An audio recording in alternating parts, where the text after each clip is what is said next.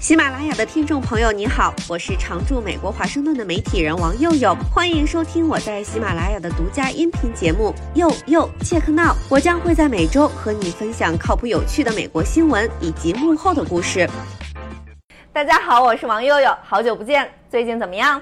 因为疫情，可能有些朋友在家办公了一阵子。其实，在美国，很多人从2020年初疫情爆发到现在，已经在家办公了两年多。有的刚回办公室，有的再也不用回了，很多都是混着来。具体情况看老板。美国第一大网红老板马斯克前几天就给员工发了个最后通牒：要么回办公室来，一周给我做足四十个小时的班儿；要么就拜拜。上个月他还点赞中国员工凌晨三点还在工作，而美国员工正在努力完全不上班。所以，美国现在职场到底是个什么情况呢？这两年多的疫情给美国人的工作方式带来了怎样的改变？解除疫情相关的限制，就能回到二零一九年吗？因为疫情，过去两年美国职场意外进行了一次大型实验，大概五千万美国人离开了办公室办公。疫情前，二零一九年，美国只有百分之四的人完全在家办公。疫情爆发后的两三个月，嗖涨到百分之四十三，白领里更明显，从百分之六跳到了百分之六十五，而且这个趋势一直在加速。二零二零年五月，脸书老板小扎第一个跳出来说，员工在疫情后可能可以继续在家办公，这当时可是个大新闻，因为当时在家办公还被当成一种短期临时应对疫情的紧急措施。过了一年，很多公司都开始说，疫情结束后你也可以在家办公，三天在在办公室，两天在家是最常见的组合。又过了一年，远程办公已经变得根深蒂固，像是爱彼迎就宣布员工可以不降薪，永久远程办公；Salesforce 宣布朝九晚五的工作制已经终结。当然，随着美国各地放松跟疫情相关的限制，全美的办公室入住率最近恢复到了四成左右。花旗、高盛、摩根大通、Meta、微软。福特汽车这些大公司都开始要求到岗。平均下来，目前美国公司允许员工每周在家工作将近两天半。我在之前的节目聊过，疫情期间美国出现大辞职潮，所以在这样的就业市场里，主动权掌握在员工手里。习惯远程办公的大部分人可以很霸气的选择不回办公室。纽约时报的一个调查里面，员工们列出了很多喜欢在家办公的原因。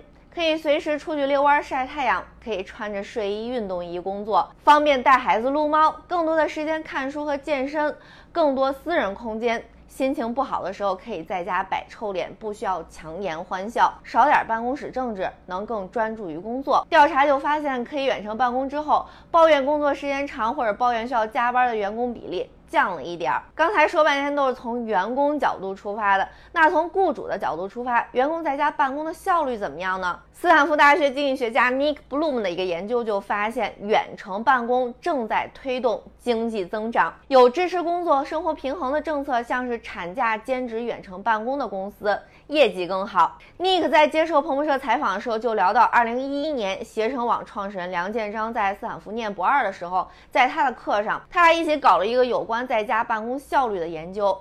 假设是。在家办公会节省空间，但会以效率为代价。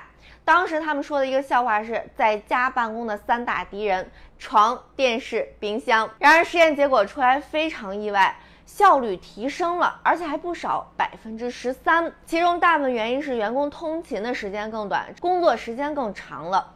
还有一部分原因是他们单位时间的工作效率更高了，但是在实际生活当中，大多数人还是选择到岗上班，因为社会普遍对在家上班还是有一种负面印象，觉得你在家是不是老摸鱼啊？疫情爆发之后，他们又一起做了一个实验，这次的研究是关于灵活工作制。一千六百个人在完全到岗工作和两天在家办公之间随机分配，结果是两种情况工作的效率基本持平。可以在家办公两天的人里面，离职率下降了三分之一，员工对工作生活平衡的满意度以及留在公司的意愿显著提高。但是还是有很多人怀念到岗上班带来的工作和生活之间的界限。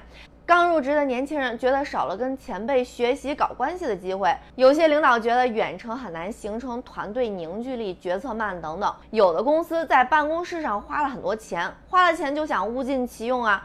比如说我们现在办公室在国会边上，演播室的背景是国会山，为了这个背景，房租也是杠杠的。除了花了钱的舍不得，收税的也舍不得。像是纽约市严重依赖城里大型办公楼的税收收入，所以市长亚当斯最近各种呼吁到岗上班。尽管一些政府官员、企业高管想要回到疫情前，让一切复原，但《纽约时报》有篇社评，我觉得蛮有意思的。从本质上讲，工作方式之战是对美国企业理想员工定义的一个挑战。很多年来，理想员工一直是把工作放在首位，没什么斜杠生活的人，在组织结构里面通常是级别比较低的人，对重返办公室的热情往往更低。而对于像马斯克一样的老板来说，到岗上班是他们习惯的工作方式，也是他们成功的方式。但现在只有大概四分之一的美国人想天天去办公室，这一部分人大多是单身的年轻人或者是空巢老人，大概三分之一的人是另一个极端，想完全在家办公。这里面大部分人通勤时间比较长，或者是结婚有小孩。在有孩子的人里，男女有别，职业女性里有一半希望大部分时间或者是所有时间都远程，职业男性里这个比例低一点，百分之四十三。所以长远看，未来美国就业市场可能会出现大分叉，一部分公司要求到岗，一部分完全远程。办公方式会成为求职者找工作的时候会考虑的一个重要因素。其实，越来越多的远程办公会有很多积极的社会效应，比如说增加劳动参与率。想要孩子的人、学生、快退休的人、残疾人，可能很乐意不用通勤，每天工作几个小时，远程还能减少交通堵塞。但随之也会有一些负面成本，像是公共交通系统使用率降低，造成城市基础设施资源的浪费。对我自己来说，我只有在2020年3月美国这边疫情爆发之后，在家办公了大概一个月左右，基本上一直是在办公室坐班。我也在摸索，对我来说最合适的方式是什么。而工作和生活之间的平衡，我也还没有找好。你有什么好的建议呢？你现在是在远程办公还是在办公室？更喜欢哪种工作方式？你理想的职场是什么样呢？欢迎留言分享。